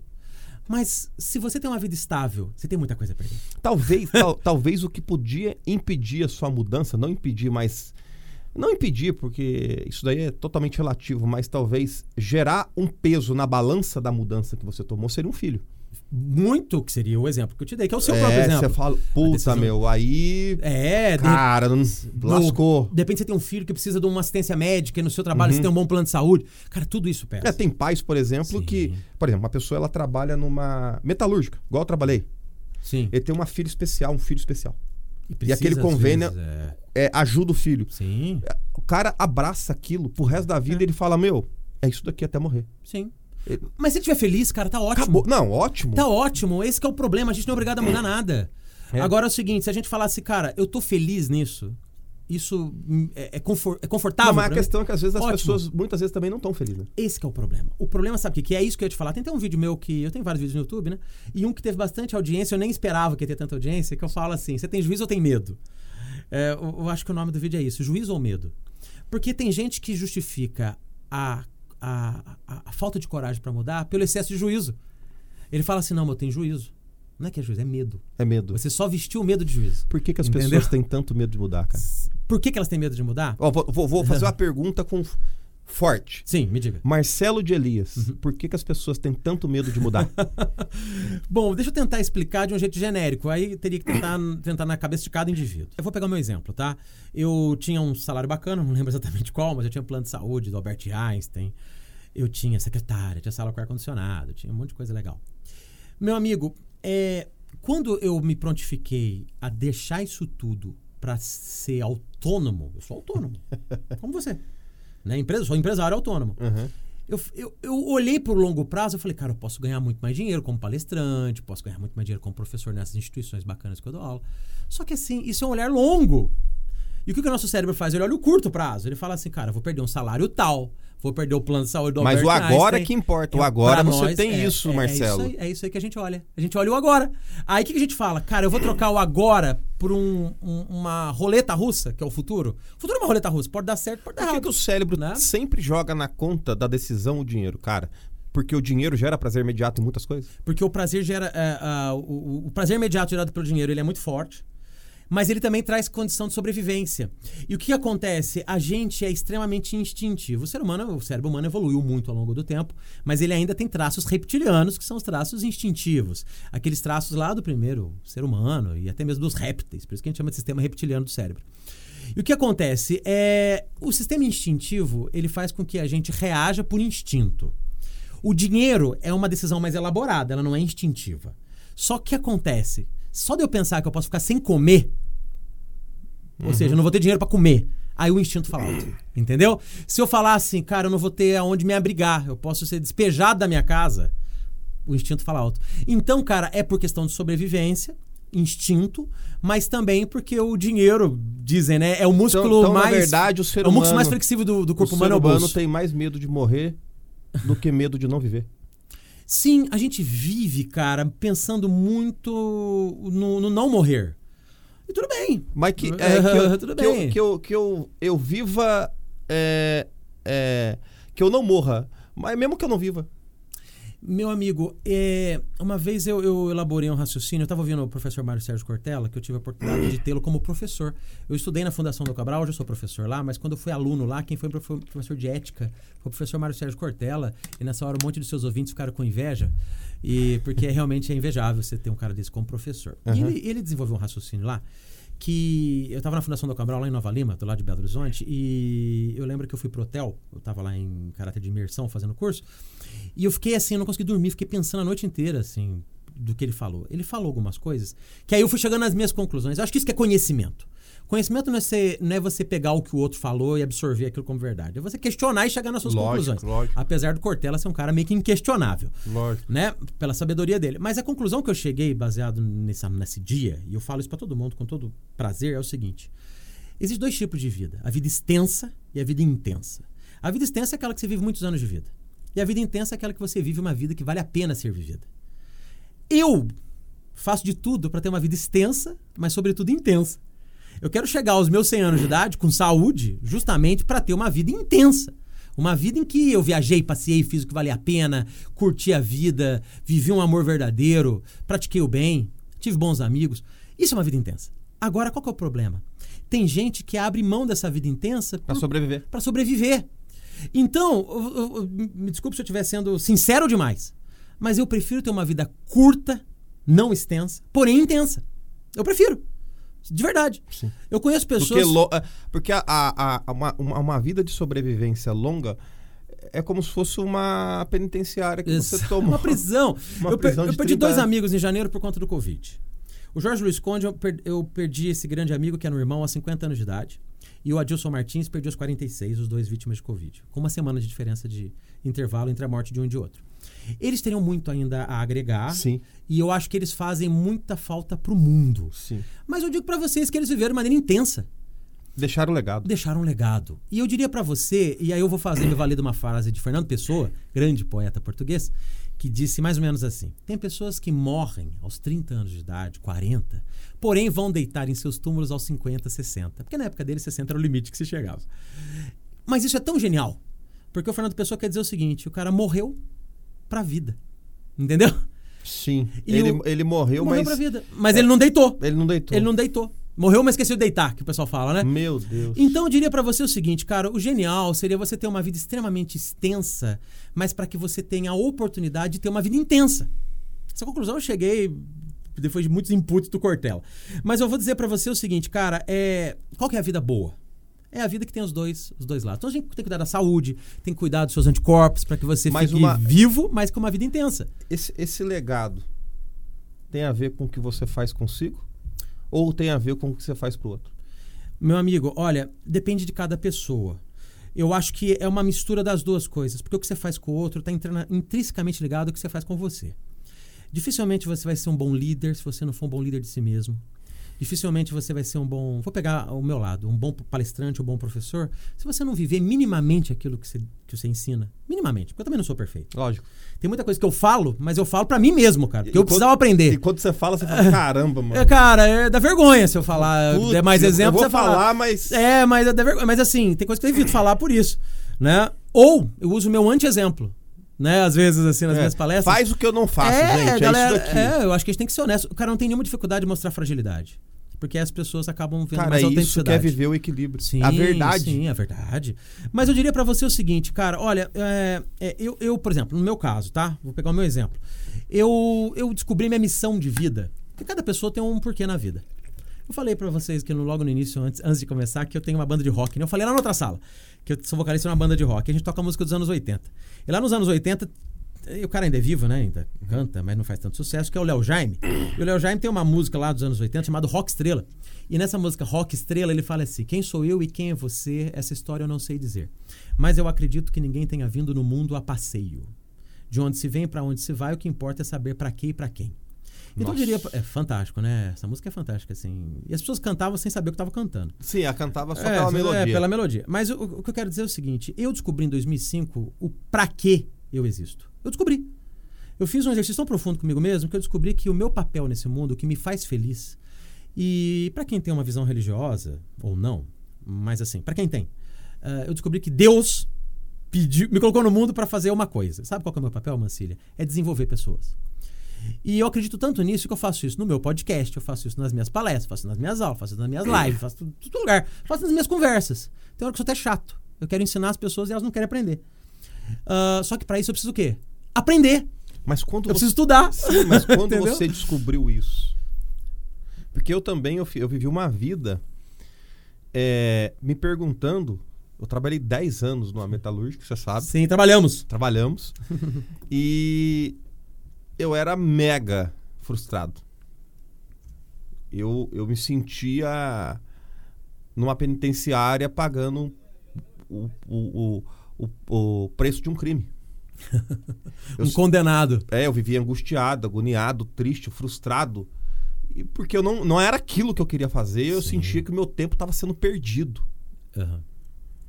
É, aí, quando eu encontrei o meu propósito, eu falo isso pro- pro- até pro, pro pessoal aqui, eu falo o seguinte, eu chego na sexta pensando na segunda. Que louco, né? E antes eu vivia na segunda pensando na sexta. Eu ia, eu ia na segunda pensando na sexta, a hora da folga. Vivi o ano pensando nas férias, É. né? Qu- Quando você vive o seu propósito, você é capaz de trabalhar 24 horas sem dormir e estar antenado com tudo que você está fazendo. Perfeito. É assim. Cara, eu tenho tanto cuidado pra falar nisso, sabe por quê? Porque isso é tão batido que muita gente acha assim, ah, isso é papo de palestrante. Cara, mas isso é a verdade mais absoluta que existe. É, quando você fala assim de viver um propósito, um significado, viver um porquê, você tem mais força. O Nietzsche, grande, aquele grande filósofo alemão, ele tem uma frase que fala assim: quem tem um porquê viver supera qualquer como viver. Então, o como viver é secundário. O porquê vem em primeiro plano.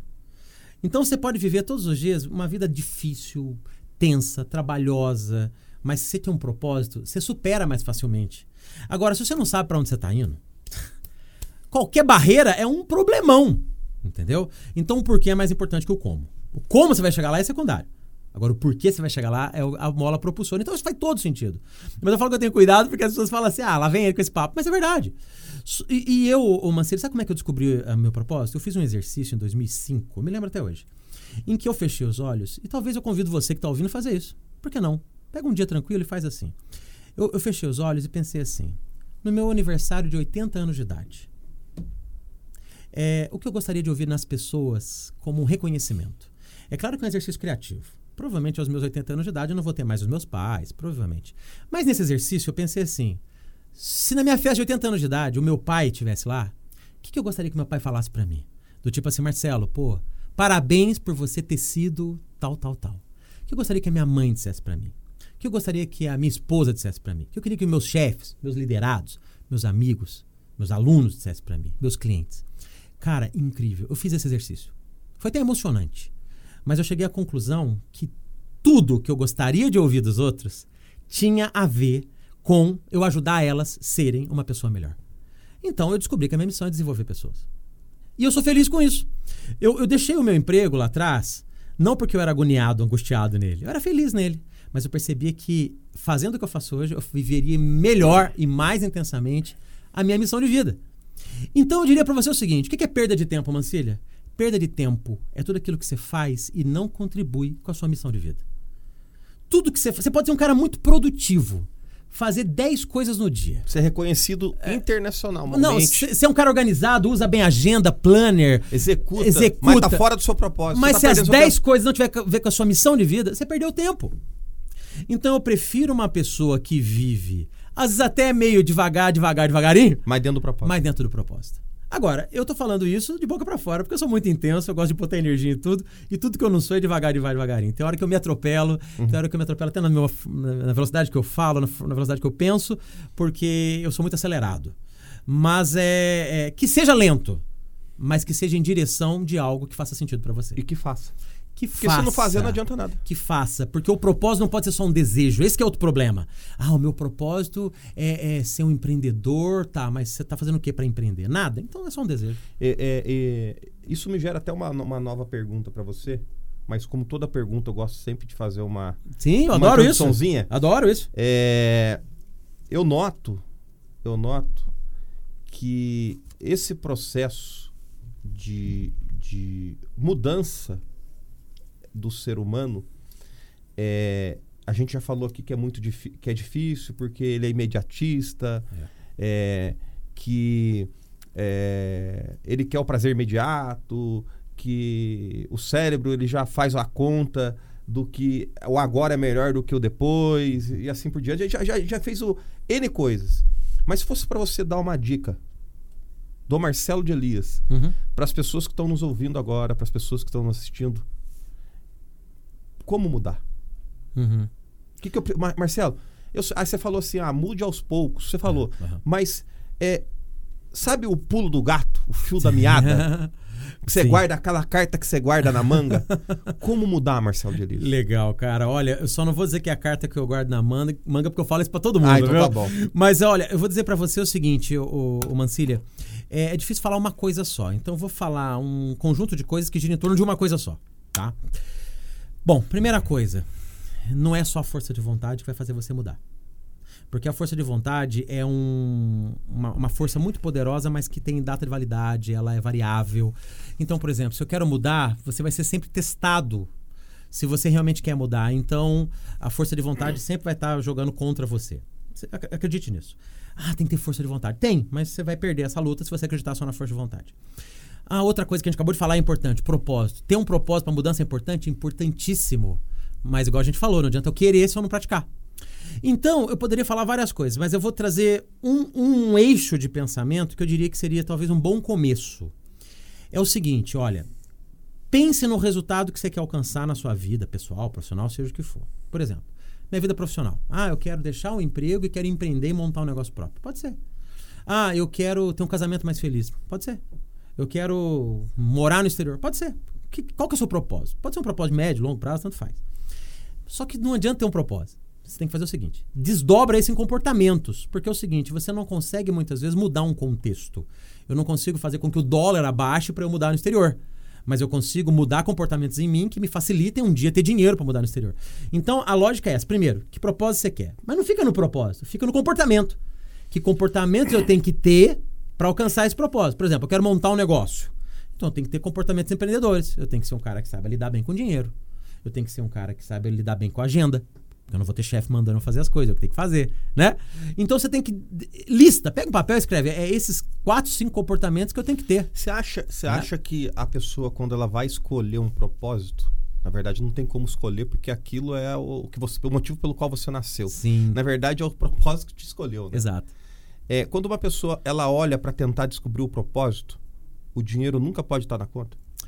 Cara, é, olha que legal essa pergunta o sua. Dinheiro, o dinheiro, na verdade, assim, ele sempre vai estar na conta porque tudo que você faz, você trabalha, você vai receber. Sim. Mas o dinheiro eu vejo como um resultado Exato. do que você faz. Exa é... Mas assim, quando você vai olhar mesmo assim, cara, por que eu nasci? Você nunca pode olhar o dinheiro. Você acha que deve ser assim? Cara, é, é por, isso. Porque senão você tem uma tendência de escolher aquilo que paga melhor. É, é, aí você não vive sua missão, seu propósito, né? O Viktor Frankl, que é um psicanalista ao, é, judeu austríaco, ele foi preso no campo de concentração de Auschwitz. Ele passou torturas lá. E ele escreveu um livro muito legal quando ele saiu do campo de concentração, chamado Em Busca de Sentido. Olha o nome do livro, Em Busca de Sentido. Porque ele percebeu que o que manteve ele vivo no campo de concentração primeiro, foi o fato de ninguém ter matado ele, né? Porque aí não era uma escolha pessoal, né? Ele poderia ir para uma câmara de gás lacrimogênio. Mas o que manteve ele vivo foi um propósito, um sentido, um porquê. E ele ficava imaginando ele sair dali um dia e dar aula. E tanto que aconteceu isso. Ele foi dar aula em Viena tal. Ele, é, é muito bom. Mas ele tem uma frase tão legal que ele fala assim: missão de vida a gente não inventa, a gente detecta. Ou seja, ela está dentro de você. É que a gente vive uma vida tão acelerada que a gente não para para pensar nela. A missão de vida é aquilo que te incomoda, né? É. É tudo, tudo aquilo que você faz e te incomoda é porque ela está deslocada com a missão de vida. E tudo aquilo que você faz se sente realizado é porque ela está uh, uh, alinhada. Então, diria para você o seguinte: é problema pensar no dinheiro? Não, não é problema. Porque é o seguinte, é, o, o dinheiro é um vetor para muitas coisas. Só que você falou exatamente do jeito que eu gosto de falar, o Mancilha. Na hora de você definir um propósito, o propósito não pode ser eu quero ganhar dinheiro. Porque o dinheiro é consequência. Daquilo que você faz no Exato. seu propósito. Tem um amigo meu muito querido que a filha dele chegou nele e falou assim: pai, eu quero fazer faculdade de dança. E ele falou: que? Ele é um engenheiro, ele é um diretor de uma grande empresa. E, e, o sonho dele é que se os filhos fossem engenheiros, Médico. médicos, ele teria condições de pagar uma grande faculdade. Faculdade de dança tem poucas no, no Brasil. Graças a Deus ele teve condições de pagar um bom cursinho para a menina. Ela entrou na USP, na faculdade de dança. Mas sabe qual que foi o sentimento desse pai? Porque o pensamento cartesiano dele e, a história de vida dele fez ele acreditar que para uma pessoa vencer, ela tem que trabalhar numa indústria, ganhar dinheiro, ser promovido, virar um diretor igual ele. Fazer o que a média faz. Sim. E o que, que ele pensou? Ele falou assim: ah, minha filha é, já vi que vai ficar na minha, minha alça a vida inteira. Eu vou ter que. Se um dia ela tiver um estúdio de dança, eu vou ter que montar. E talvez ela não ganhe o dinheiro suficiente para viver. Eu vou ter que dar uma mensada para ela. A menina fez faculdade de dança. Hoje ela é uma professora de dança bem remunerada e extremamente feliz. Mas sabe agora essa questão da remuneração, o, o Douglas? Vou dizer uma coisa para você. Tem gente que chama de Douglas, você ou não? Todo mundo chama de chama, ah, então tá sim, bom. pode chamar. Ah, então tá. O, porque eu me acostumei com Douglas Mancini. O Belone me chama de Douglas. então, o, o, Douglas, é o seguinte, cara. Olha, quando eu era executivo na empresa, eu tinha um bom salário. E, e eu larguei tudo para trás, consciente que eu poderia ganhar menos. Mas sabe o que eu percebi com a vida? Que a, existe uma carta de alforria mental que eu falo que é uma, uma, uma balança. Essa balança é uma balança, é um contrato psicológico, é uma balança emocional que ela é assim. Por exemplo, se eu. Vou usar umas palavras fortes só pra você entender. Se eu sofro muito no meu trabalho, eu preciso de muito dinheiro para compensar o sofrimento. Por exemplo, é, eu, eu tenho momentos difíceis, eu sou questionado, eu tenho grandes responsabilidades, eu fico sem dormir, eu tenho estresse, eu tenho pressão alta no meu trabalho. Porém, eu tenho um bom dinheiro que me dá uma boa casa, me dá um bom carro, me dá condições de tirar férias e ir para Cancún. Sabe o que eu percebi, Douglas? Acho que você também deve ter percebido isso ao longo da sua trajetória. Que quando a, ba a balança é um equilíbrio bacana. Quando você sofre menos no trabalho, você fica menos dependente do dinheiro. É claro que você não consegue viver sem eles. Tem aluguel para pagar, você tem casa para. A conta chega. A conta chega. Mas sabe que assim, a sua vida fica mais leve. Isso eu percebi. Então, quando eu decidi deixar minha carreira de executivo, que eu tinha um bom salário, para poder ser professor, palestrante, eu tinha consciência que eu poderia ganhar menos. Mas eu saberia que eu teria uma vida tão prazerosa no meu trabalho que esse menos seria uma remuneração excelente. Mas sabe o que eu descobri também, Mancília? Agora falando para você e para os amigos que estão nos ouvindo, hoje eu ganho mais do que antes. Sabe por que eu ganho mais? Porque eu faço o que eu amo. Sim. O resultado, o resultado é sempre melhor. Exato. E sabe o que aconteceu comigo? Hoje eu ganho mais com uma balança mais leve. Marcelo, você é um privilegiado. Pode ser. Pode ser. Pode ser que Deus tenha me abençoado. Apesar que eu acho que Deus abençoa quem merece. É lógico. E, mas, mas, eu também tive coragem. Sabe, eu, eu digo algo assim, que não sei se, é, se você já ouviu dessa forma ou, ou, vale até a pena uma reflexão. Eu creio muito em Deus e creio que Deus já fez tudo. Já está pronto, né? Já está pronto. Já está pronto. Ele não, ele não vai fazer nada. Igual as pessoas falam assim: pai, faz uma oração, faz por mim isso. Ele já fez. Já tá, né? A, a gente só não toma acesso pela posição que a gente está tomando na nossa vida que não dá acesso. É bacana isso, hein? E aí, é, chega até numa, numa situação aqui que eu, que eu anoto aqui sobre a visão de mundo das pessoas. A visão de mundo nossa tem muito a ver do que a sociedade põe pra gente como visão de mundo. Exato. E tem também as microvisões de mundo que são impostas pela, pela visão ali pequenininha que você tem. Você tem a visão de mundo da família, você tem a visão de mundo da cidade, você tem a visão de mundo do governo no contexto geral. Eu vou dar um exemplo. Meu pai era. Meu avô era metalúrgico. Meu pai foi metalúrgico. Eu virei metalúrgico. Interessante, né? A visão de mundo era que a minha vida era ser metalúrgico. Esse é o caminho natural. Esse é o caminho natural e que fugir disso não é prosperidade. Porque a prosperidade é ser metalúrgico para mim, na minha cabeça. Interessante, né? E aí, é, todo mundo falava que tinha que trabalhar naquela, naquela empresa. E eu falei, beleza, isso é o, o ápice de, de vida para mim. Sim. Aí, quando eu saí da, da, da metalúrgica, tomei a decisão, a coragem de chegar no, no, meu, no meu gerente na época e falar, cara, me manda embora, pelo amor de Deus, que eu não aguento mais ficar aqui. Tô indo. Eu fui, vim para a cidade de São José dos Campos e eu descobri que ainda assim eu tinha uma visão de mundo conforme a maioria. Tipo assim, a maioria fala que você tem que ter uma faculdade, a maioria fala que você tem que ter um carro bom, a maioria fala que você tem que ter uma casa boa, a maioria. Então, assim, eles, a, a, a, a, sociedade ela cria um padrão de vida que se você alcança aquele padrão, você tem sucesso. Uhum. Mas o sucesso não tem, não- não- é, é- é relativo, porque o sucesso que o, o mundo impõe não necessariamente é o sucesso pelo qual você nasceu para ter esse sucesso. É isso aí, é isso aí. Tem uma frase minha que às vezes eu posto ela, ela é minha mesmo, e às vezes eu falo ela em palestra, que é uma visão muito particular, tá? Mas assim, eu penso assim, que o que, que é sucesso? Sucesso é ser feliz, realizando os seus sonhos, sem abrir mão dos seus valores, entendeu? Então veja bem essa tríade. Ser feliz. Se você não for feliz, você não tem sucesso, certo? Realizando seus sonhos. Né? A palavra sonho é muito subjetiva, mas é do tipo assim: se você também estiver alcançando o que você sempre quis, talvez você não esteja é, é, calibrando certo as suas escolhas. Agora, sem abrir mão dos seus valores. Se tiver que ferir a sua família, seus valores pessoais para alcançar algo, você também não é feliz. Então, eu digo para você, o, Mancilha, que a felicidade é é um juízo muito particular, como também a visão de mundo de cada pessoa. Então, por exemplo, quando a- uma pessoa te dá um conselho do tipo, cara, não, não faz isso não, fica aqui, continua trabalhando na indústria, a pessoa não quer o seu mal. Tem gente que quer o mal da gente, claro, mas normalmente quem faz isso é porque na cabeça dela teve um roteiro, um script que isso funcionou de alguma forma. Às Ah, vezes, eu criei meus filhos. criei meu filho assim, tem minha Botei- casinha. Botei a né? comida na boca É de isso aí, todo isso mundo, aí. tenho um carrinho, Isso aí. tenho minha Isso aposentadoria. aí. Tô lindo.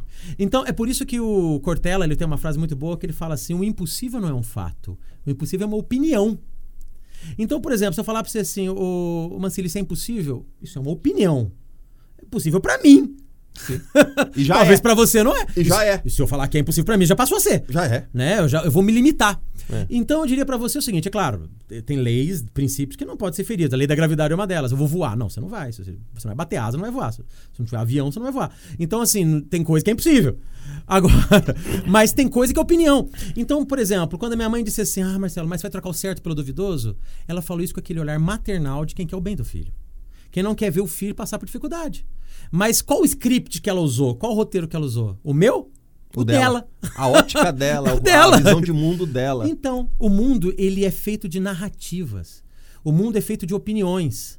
E se você quer vencer na vida, você tem que se basear sim em algumas opiniões. Por que não? Você pode se inspirar. Mas eu diria pra você que o maior a, a coisa que mais importante você pode fazer para ter sucesso na vida é se afastar das opiniões que te limitam. Essa talvez seja a coisa mais E importante andar com pessoas que querem. um pouco mais um pouco mais otimistas um pouco mais é, com visão não apenas de, de acreditar que vai dar certo mas que tenha condição de chegar e fazer dar Não é certo positivismo. não não não, Não, é, é realismo É realismo. é realismo então eu diria pra você que assim é- é, se você começar a, a, a se deixar influenciar por opiniões ah, por exemplo tem uma história muito legal que é do, do, do, do Steve Jobs que ele diz o seguinte, né? Que mu- muita gente disse pra ele, falou, "Ó, se a sua empresa, a Apple, não vai dar certo. Mas quem que dizia isso pra ele? Era gente idiota? Não, era gente que empreendedor que tentou e não deu certo.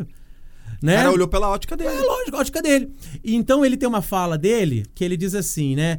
Que o maior desafio dele foi não se deixar levar por opiniões de pessoas bem intencionadas e que tinham histórias que mostravam que algumas coisas realmente não funcionavam. Mas, mas, mas aí é o ponto. O que dá autonomia para a pessoa dar a opinião Uhum. é o resultado dela. Ah, sem dúvida. Não adianta você chegar numa pessoa que é uma pessoa frustrada, tá no quarto casamento e buscar uma orientação com ela se você deve separar. ah, eu devo separar? Sim. Não deu certo, muda. É, é. Então, não, não necessariamente tem. Às vezes tem gente que ah, muda com, com, com as dores. Às vezes ela passou tanto por isso que ela já aprendeu, Ah, né? não, pelo amor de Deus, Ah. não faça isso que o primeiro casamento é o melhor casamento que você pode ter, cara. É, mas é. Então, assim, é, mas assim, pra me finalizar aqui. Pra gente finalizar, pra minha tristeza, porque eu queria estender até 10 Eu horas da noite. Também adoraria. Marcelo, pra finalizar, é rápido aqui agora. É, Encontrei meu propósito. Uhum. A pessoa que tá nos assistindo, as pessoas que estão nos vendo, encontrou o propósito. E ela encontra o propósito e às vezes ela pode pintar que quando a gente encontra o propósito não sente dores, não tem dificuldades, não tem lutas. Uhum. Uma pessoa que vive o propósito dela, ela enfrenta lutas e problemas e dificuldades e obstáculos? Cara, só se ela for muito sortuda pra não viver, porque sabe por que que vai viver, ô, Mancília? Porque é o seguinte, é, se eu tenho um propósito, vamos pensar logicamente, racionalmente, é porque eu ainda não tenho aquilo, concorda? É, é porque eu tô buscando aquilo. Se eu tô buscando, é porque eu tive sucessos e insucessos, tive facilidades e dificuldades, tive é, contra-exemplos, enfim, enfim, tive uma série de situações que me dificultaram. Então, se eu tô em busca de um propósito, é porque eu ainda preciso de algumas construções, alguns acertos na minha vida. Então vai ter dificuldade. Ah, e, e sabe o que eu percebi, o, Douglas? Se o propósito é um propósito legítimo, o que, que eu chamo de propósito legítimo? É um propósito alinhado a princípios e valores. A gente vai e volta nesse assunto porque ele é importante. Mas quer dizer o quê? Que ele não vai ser um atalho, concorda? Por exemplo, se eu quero vencer na vida roubando alguém, isso é uma baita de um atalho. Que pode ser que eu meta um golpe em alguém fique rico. Sim. Só que não vai ser uma riqueza sustentável. Sim. Primeiro, não vou poder nem me orgulhar dela. Lógico. E outro, pode ser que a polícia me prenda e eu perca qualquer tudo. momento. A qualquer momento. Então, a, a- normalmente, o propósito sustentável, ele não, não tem atalhos, ele não tem hackzinho, ele não tem dicasinha do tipo, ó, faz isso aqui que vai dar certo. Não, ele é uma construção. E como toda construção, meu amigo, tem barreira, tem dificuldade, tem choro, tem ranger de dente, tem um monte de problema. Agora, o que, que vai te impulsionar a suportar esses desafios? Justamente o propósito. É, e, e é o combustível, a propósito. É o combustível, Por- exatamente. é Porque, é, é, por que que eu tô falando isso pra você? A gente vê nos dias de hoje as pessoas olhando, principalmente no YouTube, né? As redes sociais, no Facebook, no Instagram. Uhum. É aquela vida de sucesso de pessoas que muitas estão vivendo o seu propósito, muitas não estão vivendo, mas ela não entende que aquele glamour tem bastidores. Exato. E os bastidores têm choro, É. os bastidores têm conta para pagar, Uhum. os bastidores têm medos, dúvidas, os bastidores têm insegurança. Sim. E a pessoa precisa entender que para viver o propósito dela, ela vai ter que passar por tudo isso. Como tudo na vida, né? Por exemplo, a pessoa vê um empreendedor de sucesso, tem até aquela frase que dizem, né? Ah, vem as pingas que eu tomo, mas não vê os tombos que eu caio, né? Aham. Os tombos que eu levo. É isso, cara, porque a pessoa vê um empreendedor de sucesso, fala, ô, o cara tem uma casa boa e tal, mas e pra chegar ali? Não sei que ele tenha herdado de alguém. Então ele não é empreendedor, ele é só um herdeiro. Mas se ele é um empreendedor, ele teve que batalhar. Por exemplo, a minha carreira era uma carreira glamurosa. Vou sendo bem honesto pra você. Ah, você ser palestrante de grandes eventos, graças a Deus eu, eu trabalho com grandes e pequenas empresas, mas a maioria são grandes eventos. Então o que acontece, cara? Você vai lá, fica no melhor hotel, você é recebido com tapete vermelho, todo mundo é. Você quer, você quer sentar onde no avião? Tem, sabe? Umas coisas assim. E mesmo de professor de instituições bacanas, a gente tem um certo glamour do tipo, ó, professor, vai um carro executivo te pegar pra te levar, sabe? Mas quem olha só isso não vê o que tá por trás. Cara, é uma produção intensa de conteúdo, é estudar, estudar, estudar. Cara, assim, eu ainda. Eu, cada vez que eu aprendo algo novo, eu descubro que eu não sei nada. Mas, meu velho, eu fiz duas, dois MBAs bacanas, um na USP e na FGV, fiz um mestrado em inovação e design, fui agora, tô fazendo uma outra pós-graduação em neurociência na PUC. Então, o que acontece, cara, é, é, é uma construção eterna, velho, eterna, que tem o seu momento de que você não tá afim de estudar, você tem que estudar, você não tá afim de produzir conteúdo, você tá, tem que produzir, tem, você tá com saudade de casa, tem que pegar o avião. Agora, na Mas o pandemia, não, né? Mas tem que pegar o avião propósito lá te move? propósito que me move. Então, por isso, cara, que para encerrar, já que você falou essa questão da, da- do, do, do, do que, que seria a dica, né? Eu já dei uma delas, que é justamente essa questão da, da de você perceber qual comportamento você tem que ter para chegar lá. Mas a ideia é essa, qual que é o propósito mesmo? Assim, parece mais uma vez piegas, clichê, meu amigo, mas assim, o que te move é o propósito. Então, Aquilo que te é, incomoda. é, então, se, gente- se eu puder dar um conselho final, o conselho é o seguinte: você que está nos ouvindo aí, assim que terminar esse podcast, se você tiver numa condição favorável, para um pouquinho, dedica cinco minutos pensando o seguinte: para que que eu existo? Certo? Se você chegar a essa conclusão, pode ser que você não chegue na conclusão tão rápida, mas mesmo que você não chegue na resposta imediata, mas se você chegar na seguinte resposta, eu não sei qual é o meu propósito, mas eu sei que eu não estou vivendo ele, você vai ter o primeiro passo para mudar, certo? E pode acreditar, a mudança começa em você. Ela não vai começar mudando o contexto. Ah, meu casamento é um casamento infeliz. Não é o meu exemplo, graças a Deus. Ah, então tem que mudar a minha esposa. Não, é você. É você que tem que mudar. Pode ser que você sirva de exemplo para um casamento feliz que inspire sua esposa. Pode ser que não. Pode ser que você até chegue à conclusão que não precisa estar casado. Pode ser. Mas eu diria para você que se você não for o protagonista da mudança, você vai ser vítima da mudança dos outros. E ser vítima da mudança dos outros significa o quê, Mancilho? Significa você ser um espectador das realidades. E se o outro não mudar, eu vou ser infeliz? Então comece por você. É essa a dica. E se você me permitir encerrar com uma pequena fala, uh, eu diria para você uma frase, não exatamente com essas palavras, mas uma frase que eu vi uma vez que foi muito forte, que é de um bispo já falecido, um anglicano, da igreja anglicana, lá na Inglaterra. E ele, quando descobriu que já estava prestes a morrer, ele escreveu um texto e falou o seguinte: Olha, quando eu morrer, por favor, coloquem esse texto na minha lápide, lá no meu túmulo. E ele tá, ele tá, foi enterrado no cemitério da Abadia de Westminster e lá tem na lápide a frase dele. Não lembro de cor, mas é mais ou menos assim. Ele falava assim: ó, Quando eu era jovem, eu queria mudar o mundo. Aí o tempo foi passando e percebi que não era tão fácil mudar o mundo. Então eu descobri que eu poderia mudar o meu país, a Inglaterra. Fui crescendo, fui tendo outros papéis dentro da igreja e percebi que eu tinha uma certa influência. Mas mudar o país não era também algo tão simples. Então eu decidi mudar a minha cidade. O tempo foi passando, vi que era algo difícil e cheguei à seguinte conclusão: eu vou mudar a minha família e as pessoas mais perto de mim. A vida passou, hoje já estou velho, sei que vou morrer em breve. E o maior aprendizado que eu cheguei é o seguinte: diz ele, que se eu tivesse mudado a mim mesmo, eu serviria de exemplo para minha família. E talvez a minha família serviria de exemplo para outras e isso faria com que a minha cidade fosse melhor. E quem sabe a minha cidade fosse um exemplo para o meu país e para o mundo. Ou seja, a mudança começa com a sua mudança. Meu Deus. Eu digo isso para vocês, cara, porque quando você chega a essa conclusão, Douglas, isso te dá uma responsabilidade, mas também uma libertação. Uma responsabilidade que tudo depende de você. Isso é uma responsabilidade muito pesada. Mas por outro lado, te dá liberdade. Sabe por quê? Porque quem conduz a sua vida é você. Então não põe a culpa nos outros. Top. Certo? Se você não está tendo uma vida feliz, se você não está tendo uma vida de sucesso, repensa. O que, que você precisa fazer? É isso que eu, que eu gostaria de deixar de mensagem. Bom, gente. É, não tenho nem o que falar. Nossa, quase chorei aqui agora. Imagina. Foi muito impactante. Obrigado. E... Não era minha intenção emocionar, é só é... para trazer um pouco de reflexão. Mas eu agradeço, cara. Agradeço você ter vindo. Imagina. Pela sua humildade. E a gente mede o tamanho das pessoas assim. É, pessoas que é, disponibilizam do seu tempo, porque é o maior valor, o maior patrimônio que o ser humano pode ter é o tempo dele. Você está aqui, puxa vida, é, dando o seu tempo para gente. Eu agradeço a sua vinda. Obrigado. Eu agradeço você ter vindo, que você já está saindo daqui a pouco para um outro compromisso, a agenda é cheia. Tem uma entrevista na TV daqui Deus a pouco. Deus te proteja nesse caminho. Vai dar certo. Abençoe. Imagina. Eu tenho certeza que será um primeiro, o primeiro de muitos podcasts que a gente vai fazer ainda. Eu queria agradecer aí o pessoal do YouTube pela audiência, por ter visto o YouTube.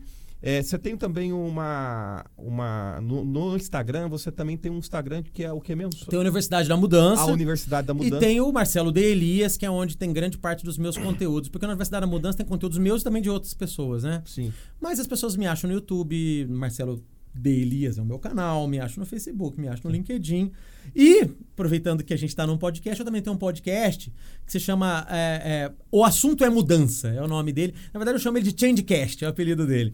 Mas também tem muita coisa legal se lá que você empresa, pode acompanhar. Se alguma empresa que está te vendo agora queira contratar a palestra do Marcelo de Elias, o que, que ela precisa fazer? Cara, marcelodelias.com.br. Tá. É legal as pessoas terem consciência do, de quem eu sou.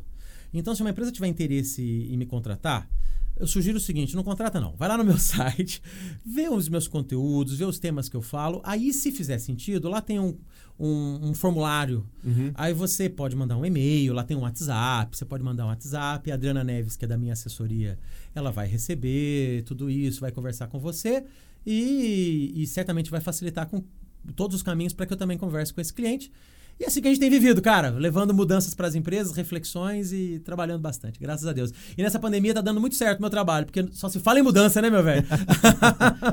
Bom, gente, queria agradecer pessoal aí do YouTube, Marcelo de Elias, muito obrigado, Obrigado meu irmão. você. Você, que está nos escutando por todas as plataformas, aquele abraço. E, e esse foi um podcast com certeza muito marcante para mim e para todos que estão nos assistindo. E eu tenho certeza que virão muitos ainda. Marcelão. Obrigado, cara. Obrigado, Deus abençoe a todos nós. Tamo junto.